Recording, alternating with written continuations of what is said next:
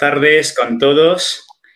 Estamos una vez más con Monseñor Athanasius Schneider, quien ya no necesita presentación en este mundo de entrevistas y conferencias, que suele dar Monseñor muchas entrevistas y conferencias gracias a su disponibilidad. Monseñor, antes de empezar a la entrevista, le pido que haga usted la oración de inicio. In nomine Patris et Filii et Spiritus Sancti. Amen. Pater noster, qui es in celis, sanctificetur nomen tuum, adveniat regnum tuum, fiat voluntas tua sicut in cielo et in terra. Panem nostrum quotidianum da nobis hodie, et dimite nobis debita nostra, sicut nos dimitimus debitoribus nostris, et nos inducas in tentationem, sed libera nos a malo. Amen. Ave Maria, gratia plena Dominus tecum, benedicta tu in mulieribus, et benedictus fructus ventris tui, Iesus. Santa Maria, Mater Dei, ora pro nobis peccatoribus, nunc et in hora mortis nostre. Amen. In nomine Patris et Filii et Spiritus Sancti. Amen. Amén. En esta ocasión, la entrevista versará sobre el motu propio del Papa Francisco, mm, Tradiciones Custodes, recientemente publicado el 16 de julio, mm, con cuyo decreto motu propio el Papa restringía bastante, mm, sacaba nuevas normas con respecto a la misa tradicional. Y entonces la entrevista versará sobre este asunto.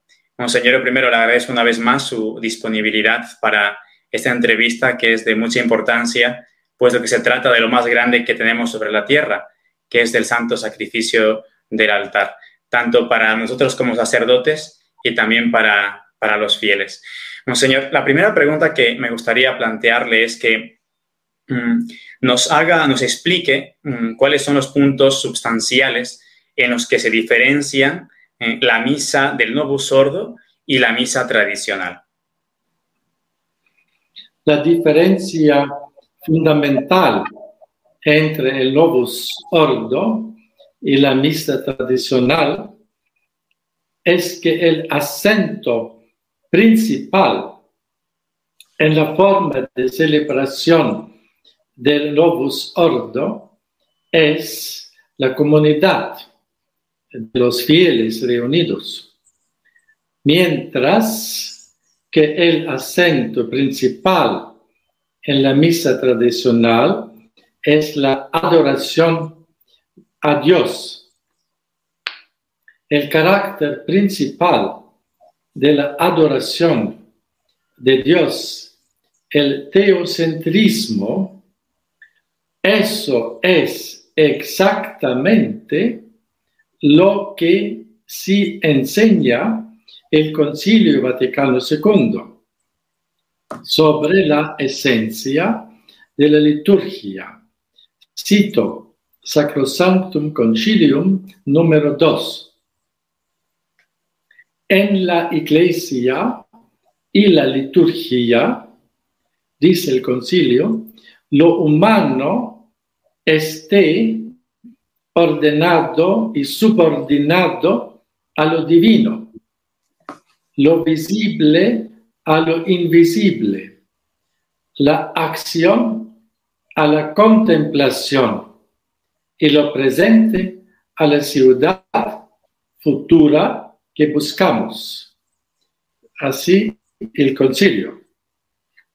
Este carácter teocéntrico es, al revés, exprimido en la misa tradicional, donde el sacerdote al pie del altar, mirando hacia el altar en el que está la imagen del Señor crucificado, inicia la misa diciendo el nombre, nomine Patris et Filii, etc. Mientras, en el Novus Ordo, el sacerdote eh, volviéndose hacia el pueblo, inicia la misa diciendo en nomine Patris et Filii. desde el punto de vista ritual y externo, el inicio de la misa en el Novus Ordo es un giro, orientación visible hacia los hombres y no hacia Dios, al menos del punto de vista visible. Esta es la primera diferencia esencial que le da a toda la celebración una dirección diferente. Es decir, la celebración del Novus Ordo comienza entonces en el modo claramente antropocéntrico, mientras la celebración de la misa tradicional comienza en modo claramente cristocéntrico.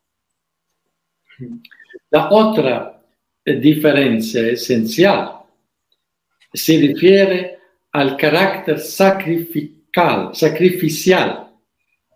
En todas las liturgias antiguas de la Iglesia, el ofertorio tiene el significado de señalar la esencia de la liturgia eucarística, es decir, el sacrificio de la cruz, y al mismo tiempo expresar la intención de ofrecer este sacrificio a Dios.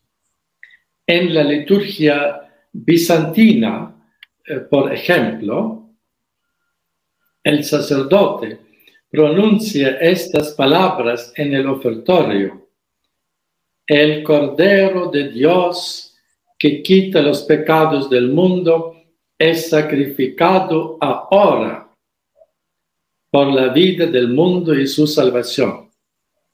Bendice estas ofrendas, oh Dios, y recíbelas en tu altar celestial. Ofertorio bizantino. El rito tradicional romano, la misa tradicional, tiene las siguientes oraciones del ofertorio. Acepte, Santo Padre, este sacrificio inmaculado. Ven, Espíritu Santo, y bendice este sacrificio preparado para tu nombre. El ofertorio del Novus Ordo tiene un contenido esencialmente diferente, porque no menciona directamente el carácter del sacrificio, sino agradece por los dones terrenales del pan y vino y el banquete, la cena, se enuncia como finalidad y intención del ofertorio, diciendo en el Novus Ordo, para que este pan se convierta para nosotros en el pan de vida y para que este vino se convierta para nosotros en la bebida espiritual. El ofertorio del Novus Ordo es entonces similar al ofertorio protestante.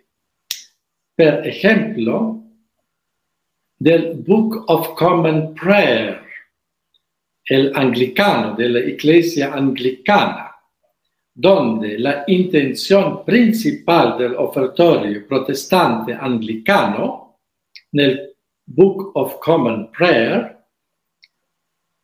um, es exactamente, se expresa en este modo del banquete, de la cena, de la comida, donde se dice, cito, concédenos, misericordioso Señor, comer la carne de tu amado Hijo y beber su sangre. Esta es la finalidad del culto eucarístico protestante, de comer y beber.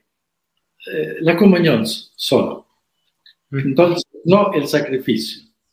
Y eh, es muy, similar al, ofertorio del Novus, del Novus Ordo. Entonces, las diferencias más llamativas entre el Novus Ordo y la misa tradicional son pues estas. El antropocentrismo y el énfasis principal en el banquete, en el Novus Ordo, y el cristocentrismo y el énfasis principal en el sacrificio en la misa tradicional. Sí, Monseñor, muchas gracias. Queda muy claro mm, con esto que, como usted dice, se ha reducido tantas veces y fue una de las intenciones, ¿no? la reforma litúrgica, poner el acento más eh, una misa para el hombre eh, y no tanto más la misa como un acto de adoración a Dios, que es el, el fin principal. Mm, con esta explicación que usted nos ha hecho, mm, le formulo una segunda pregunta, eh, que sabemos que San Pío V mm, decretó con la bula Quo Primum Tempore el 14 de julio de 1570 el uso a perpetuidad de la misa tridentina. Y la pregunta es, ¿en qué argumentos teológicos se basó eh, este Papa, San Pío V, para decretar este uso a perpetuidad de la misa tridentina? ¿Y cuáles fueron también los argumentos teológicos que llevaron a Benedicto XVI a publicar el motu proprio Sumorum Pontificum eh, el 7 de julio de 2007, en el que afirmó que es lícito celebrar la Santa Misa según el rito tradicional que nunca se ha abrogado. El principal argumento teológico del Papa Pío V es en su bulla Quo Primum Tempore fue la tradición y más precisamente la pureza del culto. Pío V dijo que su misal es solo una edición de esta forma de celebración que sus antecesores transmitieron durante mucho tiempo. Entonces, una edición de un misal tradicional, no nuevo. Pío V especificó un lapso de tiempo de al menos 200 años como criterio cronológico para la tradición litúrgica. El Papa Pío V dijo que la Iglesia no prohíbe las formas litúrgicas tradicionales de más de 200 años. El Papa Benedicto XVI básicamente tiene el mismo argumento principal de tradición. Él dijo que la forma tradicional de la misa debe, uh, cito, Benedicto, Papa, gozar, debe gozar de respeto debido por su uso venerable y antiguo Fin citación. Repito, respeto debido al su uso antiguo. Entonces, en la carta adjunta, el Papa Benedicto XVI dijo, cito, lo que para las generaciones anteriores era sagrado, también para nosotros permanece sagrado y grande y no puede ser improvisamente totalmente prohibido o incluso perjudicial. Nos hace bien a todos conservar las riquezas que han crecido en la fe y en la oración de la Iglesia y de darles el justo puesto. Así, Benedicto, Papa Benedicto XVI. Claro, tanto San Pío V como el Papa Benedicto XVI utilizan el argumento de una otra manera de la tradición y de la pureza del culto divino. En este caso es, eh, la pregunta sería, eh, ¿el Papa Francisco en tradiciones custodes da algún argumento teológico con el que busca la pureza del culto divino, mm, la pureza del santo sacrificio de la misa, para restringir tanto y casi imposibilitar la misa tradicional? ¿O es otra realmente su preocupación? El Papa Francisco cita como argumento por la limitación drástica de la misa tradicional, eh, cito, la búsqueda constante de la comunión eclesial. Fin citación de Papa Francisco. Entonces, en su carta adjunta, el Papa Francisco habla que la misa tradicional representa, cito, el riesgo de la división. Pero Papa Pío V, en contraste con Papa Francisco, no dijo que las varias formas litúrgicas de más de 200, 200 años serían un riesgo de la división. Papa Francisco dice aún, cito, es precisamente el Concilio Vaticano II el que ilumina el sentido de la decisión de revisar la concesión permitida por mis predecesores. Fin citación del Tradiciones Custodes. Básicamente, el argumento principal del Papa Francisco no es la unidad de la Iglesia, más la ruptura con la tradición, la ruptura con las raíces de la tradición constante y milenaria en la liturgia y en la expresión de la fe. El Papa Francisco retrata de facto el Concilio Vaticano II como una ruptura con el pasado, no expresamente, ma de facto, de hecho. Lo que también refleja, por cierto, la actitud de la mayoría de los, de los eclesiásticos en el periodo post-conciliar. Porque si no hay una ruptura entre la misa tradicional y el Novus Ordo, entonces no habría necesidad de prohibir la misa tradicional.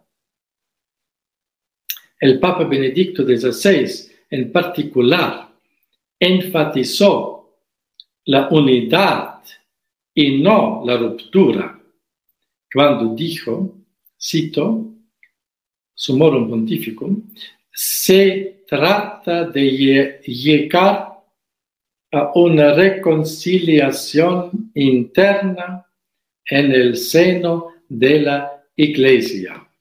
Así Papa Benedicto. El Papa Francisco contradice los hechos cuando afirma, cito, quienes deseen celebrar con devoción según la forma litúrgica anterior no encontrarán dificultad en encontrar en el misal romano reformado según la mente del Concilio Vaticano II, todos los elementos del rito romano tradicional. Citación de Papa Francisco. De hecho,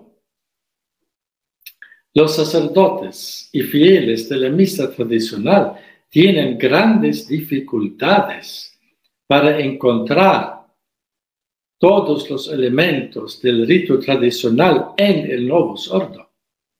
Un elemento, importante del rito es el ofertorio. En el Novus Ordo, el tradicional ofertorio, que tan claramente enfatizaba el sacrificio, ha sido completamente reemplazado por una especie de la bendición de la mesa oriunda de la celebración de la cena del sábado judío. El inicio de la misa en el Novus Ordo no es tradicional.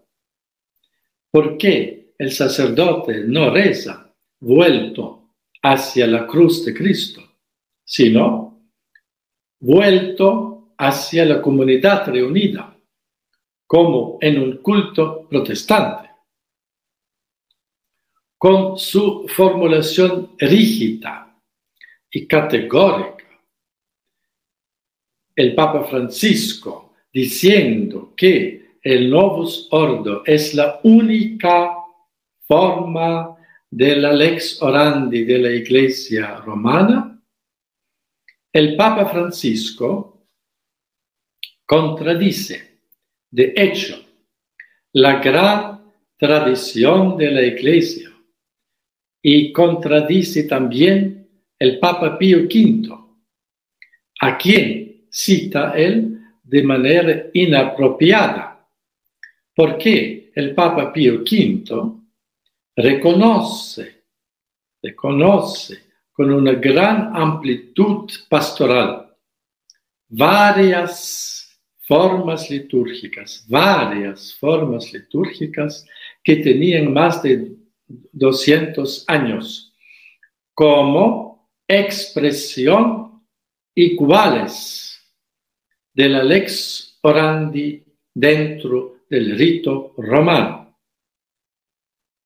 Con su moto propio, Papa Francisco contradice la actitud de todo su pontificado y de toda la iglesia postconciliar, donde se enfatizó la importancia de la diversidad de formas de espiritualidad,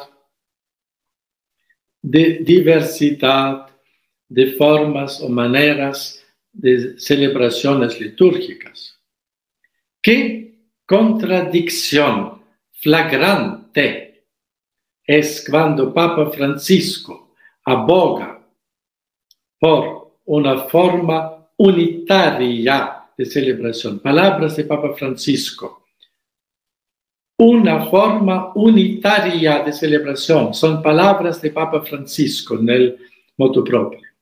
Entonces, ¿qué contradicción? Esta expresión, forma unitaria de la celebración, cuando por otro lado el Papa Francisco aboga por una diversidad de religiones en el documento de Abu Dhabi. Realmente, realmente es así. Y curiosamente, mm, ¿no le parece a usted irónico el título del motu propio? Porque se llama Custodios de la Tradición, cuando realmente casi se está aniquilando la manifestación orante más sagrada de la tradición. Es realmente irónico. El Papa Francisco esconde su rechazo a la tradición detrás de este título, guardianes de la tradición. El rechazo de una forma litúrgica milenaria ciertamente no es función de un guardián. Que debe solo preservar, un guardián, sino es un, un, como una función de un destructor de la tradición. Recuerdo una canción comunista que tuve yo, yo que cantar eh, de colegial en la escuela de, la Unión Soviética, donde se decía, cito, no conozco ningún otro país donde la gente pueda respirar tan libremente.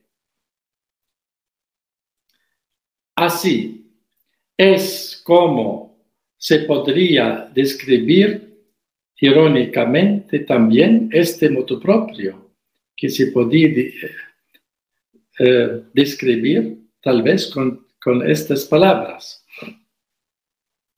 No conozco ningún otro moto propio que respeta tanto la tradición. Es verdad, es totalmente irónico Ah, sí, cuando uno lee, el motu propio y, y, empieza con esas palabras, uno dice, si te están restringiendo tanto y encima te llamas guardián de la tradición, ¿no? Cuando abogas a un rito que tiene 60 años, 50 años, 60 años por mucho el, el nuevo sordo.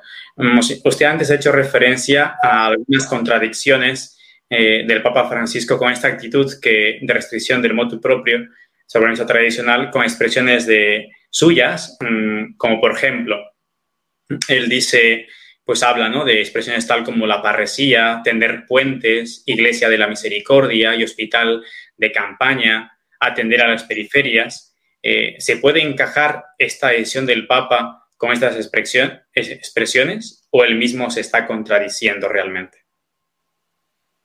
Con estas expresiones, Papa Francisco claramente se contradice.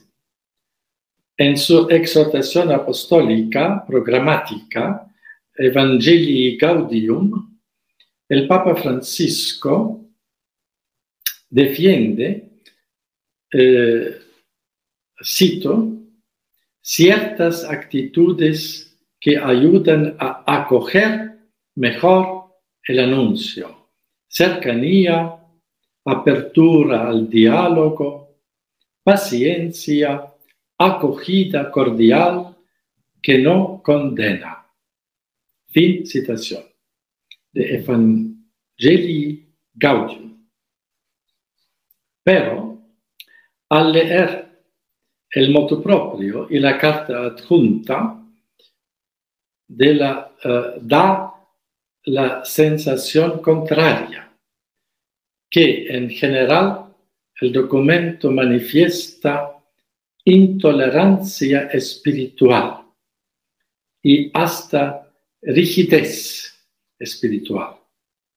El moto propio y la carta transmiten un espíritu que condena y no da acogida. Sí, también se ha hablado bastante, Leo, también que se habla de la contradicción interna, de la mentira, de la ambigüedad de este documento, Tradiciones Custodes. ¿Ve usted algo de esto, de, de contradicción interna, inclusive hasta de mentira, ambigüedad? ¿En qué aspectos puede detectar aquellas contradicciones? ¿Qué diferencia con las palabras del mismo Papa Francisco cuando él dice, cito, es verdad, el Espíritu Santo suscita los diferentes carismas en la iglesia. En apariencia, esto parece crear desorden, pero en realidad, bajo su guía es una inmensa riqueza, porque el Espíritu Santo es el espíritu de unidad que no significa uniformidad. Palabras de Papa Francisco. En vez de promover la unidad mediante la coexistencia de varias formas litúrgicas auténticas, el motu propio crea dos clases en la sociedad de la Iglesia. Católicos de primera clase y católicos de segunda clase.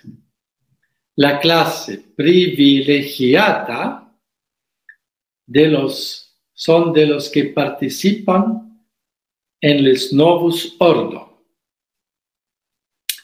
Y los católicos de la clase segunda, a partir de ahora, que son meramente tolerados, son los católicos que son de la misa tradicional. Exactamente, así es la tanta tolerancia, pero luego mm, no se puede tolerar lo tradicional, ¿verdad? Y con respecto a esto, hace poco conversaba eh, con un eclesiástico, no diré el título por no dar pistas, y él pues, decía ¿no? Que, no entiende a esta, a esta gente que le parece bien que vayan a misa tradicional, a la gente joven, o que quieran celebrar los ritos de acuerdo a lo tradicional, pero que decía es más como algo exótico, más por nostalgia, puesto que al fin y al cabo esta gente no ha conocido el rito tradicional, ¿no? Es que no es que hayan vivido el rito tradicional y ahora quieran otra vez recuperarlo, ¿no? Entonces él decía eso, que es más por nostalgia más que por convicción. Entonces la pregunta que le formulo es eh, justamente esto. Se dice que aquellos que van a, a misa tradicional, a los sacerdotes que dicen misa tradicional, solo lo hacen por nostalgia del pasado. Y, pero, ¿cómo puede ser eso si muchos sacerdotes jóvenes y muchísima gente, sobre todo jóvenes que van a misa tradicional, no la conocieron? ¿Cómo puede ser nostalgia del pasado? ¿No será más bien una cuestión diferencial entre el peso espiritual de los dos ritos, entendidos como alimento para las almas, y por qué el atractivo para los jóvenes? La admirable, armoniosa y bastante espontánea difusión y incesante aumento de la misa tradicional por todo el mundo, hasta en los países más remotos, es sin duda obra del Espíritu Santo es un verdadero signo de nuestros tiempos.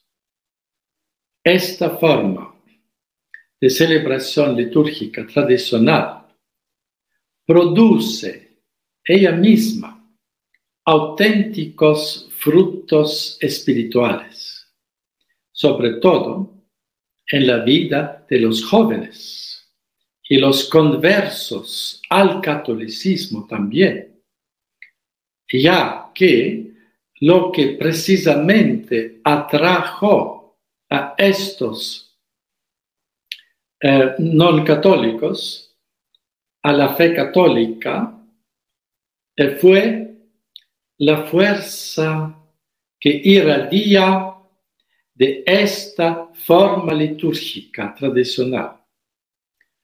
La misa tradicional es un tesoro que pertenece a toda la iglesia, pues se celebra y es objeto de gran estima y amor para los sacerdotes y tantos santos desde hace al menos un millar de años.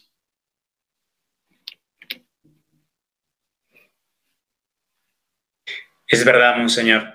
Y otra pregunta también, cuestión preocupante, que también sale en el motu propio, es sobre mm, el estado actual de aquellas órdenes que son de rito tradicional. Ahora mismo conozco a varios jóvenes que van a ingresar a órdenes de rito tradicional y están pues con cierta preocupación, ¿no? Porque si no se da o, esas órdenes de alguna manera, no sé, pueden ser que sean restringidas o abolidas, como ha pasado en el pasado con la abolición de, otras zonas religiosas, solamente les queda una opción donde ir, ¿no? Entonces, mm, la pregunta es, ¿qué cree que pasará con los institutos de misa tradicional ahora que están bajo la competencia de la Congregación para los Institutos de Vida Consagrada y las Sociedades de Vida Apostólica? Aún no es posible decir en términos concretos qué pasará con los institutos de misa tradicional. Ahora también conocemos el procedimiento y cierto espíritu antitradicional de la congregación para los institutos de vida consagrada y las sociedades de vida apostólica. Infelizmente, algunos dicen que esta congregación no debería llamarse congregación para los institutos de vida consagrada, sino congregación contra los institutos de vida consagrada. Sin embargo, de algunas declaraciones en el modo propio y en la carta adjunta de Papa Francisco, se puede concluir que estos institutos esperan algunas medidas tal vez drásticas para ellos, especialmente si se consideran las siguientes declaraciones en estos documentos, que cito. Los libros litúrgicos promulgados por los santos pontífices Pablo VI y Juan Pablo II en conformidad con los decretos del Concilio Vaticano II, son la única expresión de la lex orandi del rito romano. Fin citación. Entonces, se puede, se puede deducir que la misa tradicional celebrada por los institutos de misa tradicional no es la lex orandi del rito romano y debe considerarse, por consiguiente, como algo de provisorio y tolerado solamente temporalmente. Esto también se puede ver en la intención claramente formulada del Papa Francisco cuando él afirma, cito, los presbíteros ordenados después de la publicación del presente moto propio, que quieran celebrar con el misal romano del 1962, deberán presentar una solicitud formal al obispo diocesano que consultará a la sede apostólica antes de conceder la autorización. Y después un otra afirmación del texto, cito, las indicaciones sobre el modo de proceder en las diócesis están dictadas principalmente por dos principios. Por un lado, prever el bien de quienes están arraigados en la forma de celebración anterior y necesitan tiempo para volver al rito romano promulgado por los santos Pablo VI y Juan Pablo II.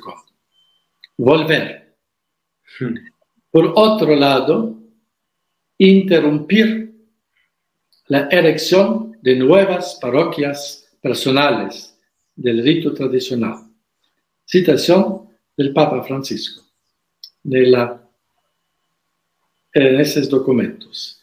Y después, una otra afirmación, cito, a esta fidelidad a las prescripciones del misal y a los libros litúrgicos en los que se refleja la reforma litúrgica deseada por el Concilio Vaticano II, sean educados los seminaristas y los nuevos presbíteros.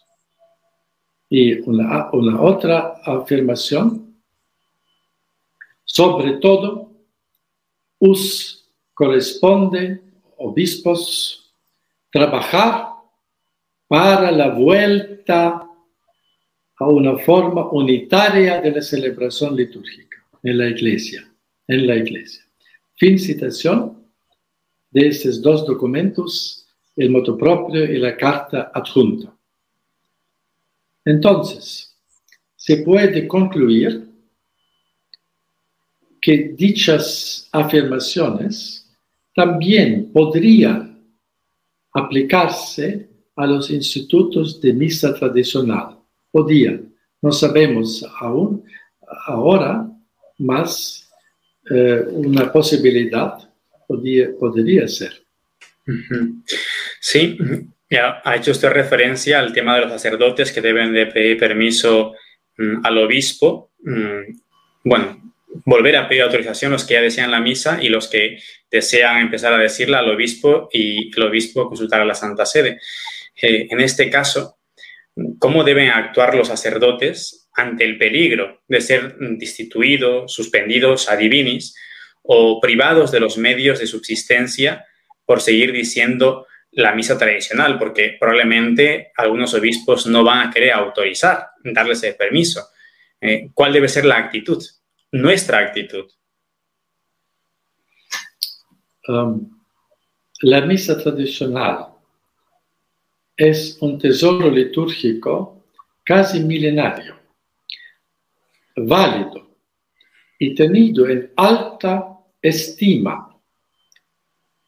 Y por, por eso no es propiedad, propiedad privada de un pontífice para que haga con él lo que le venga en gana.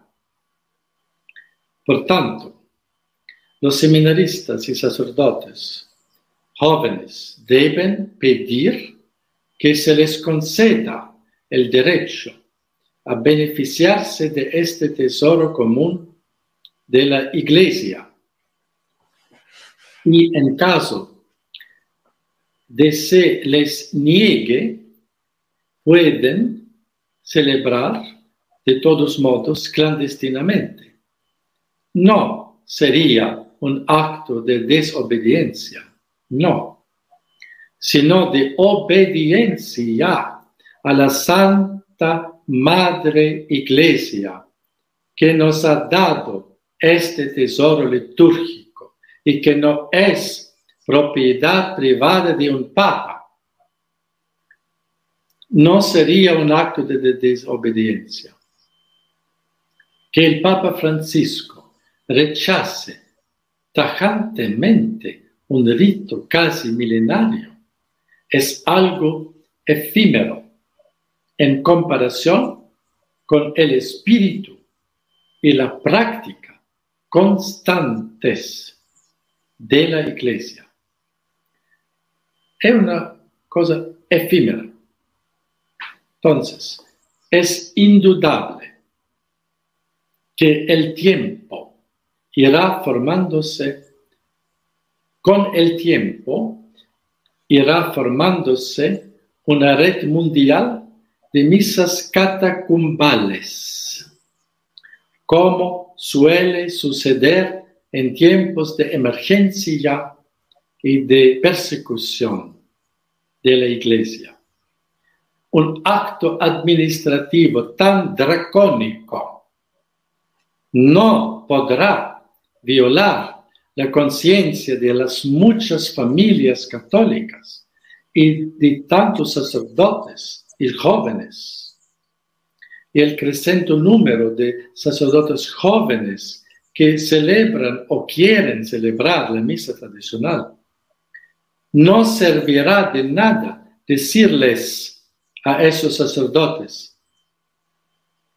que tienen que atenerse a las normas porque tienen claro que la obligación de obedecer queda sin efecto cuando de lo que se trata es de poner fin a la liturgia tradicional. No podemos obedecer con un acto de, de, em, de por fin a la liturgia tradicional. No podemos obedecer, colaborar con nuestra obediencia al acto de poner fin al gran tesoro litúrgico de la Iglesia de Roma y de tantos santos. Por fin, gustaría dar aliento y coraje. Debemos creer que como la iglesia es indestructible, así también la liturgia tradicional, la misa tradicional es indestructible. Las puertas del infierno no prevalecerán contra la misa tradicional. La nuestra fuerza es la fidelidad a la misa tradicional, el coraje de difundirla, mismo en la clandestinidad, si fuera necesario, mismo con sacrificios. Pero la nuestra fuerza mayor es la plegaria. Se puede proponer tal o semejante plegaria.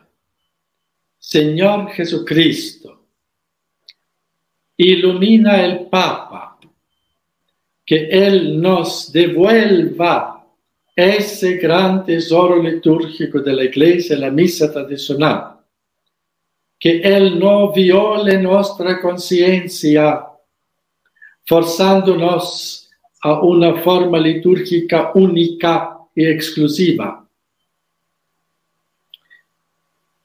Ilumina el Papa para él, para que él sea un verdadero padre de familia que saca de su tesoro lo nuevo y lo viejo. Señor Jesucristo, abre los ojos del Papa y déjalo probar un poco la belleza celestial con, que contiene la misa tradicional. Déjalo recordar su infancia, su juventud, cuando él rezaba con fe y alegría espiritual estas palabras, me acercaré al altar de Dios, a Dios que alegra mi juventud. Señor Jesucristo, concede al Papa Francisco la gracia indecible de la conversión a la tradición de la fe la gracia de la conversión a la forma de la liturgia constante y milenaria de la Iglesia romana. Amén.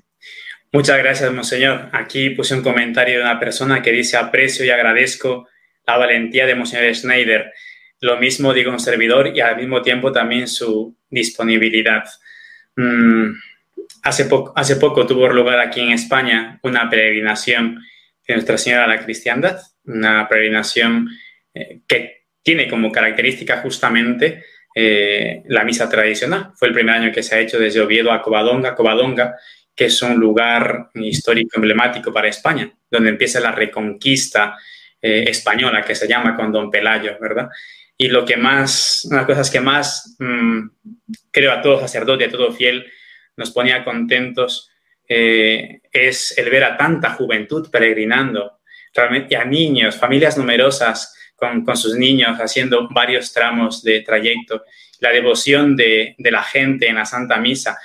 misas de campaña, porque se nos llegó eh, a hacer la misa en parroquias, puesto que salió el, el motu propio unos días antes, y era la alegría. Jóvenes que por primera vez iban a misa tradicional y yo les preguntaba y decían que la gran diferencia lo ven en, en lo sagrado, en la trascendencia que inspira la, la, misa tradicional. Decían, no entiendo nada, pero es la trascendencia, el respeto. Ves que ahí está pasando algo mucho más, ¿no? Mucho más. Y es una alegría realmente. Eh, Monseñor, muchas gracias por sus palabras de, aliento y les pido que encomienden también a Monseñor mucho porque tantos le deben calumniar, criticar por su valentía, por su parresía, como por ahí alguno comentó el sismático Schneider y nada que ver, todo lo contrario. Es más católico que todos nosotros, seguro. Y Monseñor, como él ha dicho en el libro de Christus Vincit, nunca ha rezado tanto por una persona que como para el Papa Francisco. Usted reconoce al Papa Francisco como verdadero Papa y como usted alguna vez me comentó o escribió, es que si se ha hecho obispo es para enseñar la verdad. Y, tal providencialmente que usted lleva también el nombre de Atanasius, Atanasio, ¿no? San Atanasio, este gran obispo de aquellos años turbulentos también de la Iglesia. Pues de verdad pido su oración por Monseñor y por todos nosotros. Monseñor, una vez más, muchas gracias por todo. Continúen en la fidelidad a la fe de siempre, a la fe de los santos, a la misa de los santos, a la vida de los santos, vida de santidad cristiana y siempre eh, con gran devoción, amor a Nuestra Señora, el Inmaculado Corazón de María. Y sí. quiero dar la bendición. Sí, Monseñor. Dominus vobiscum. Et cum spiritu tuo.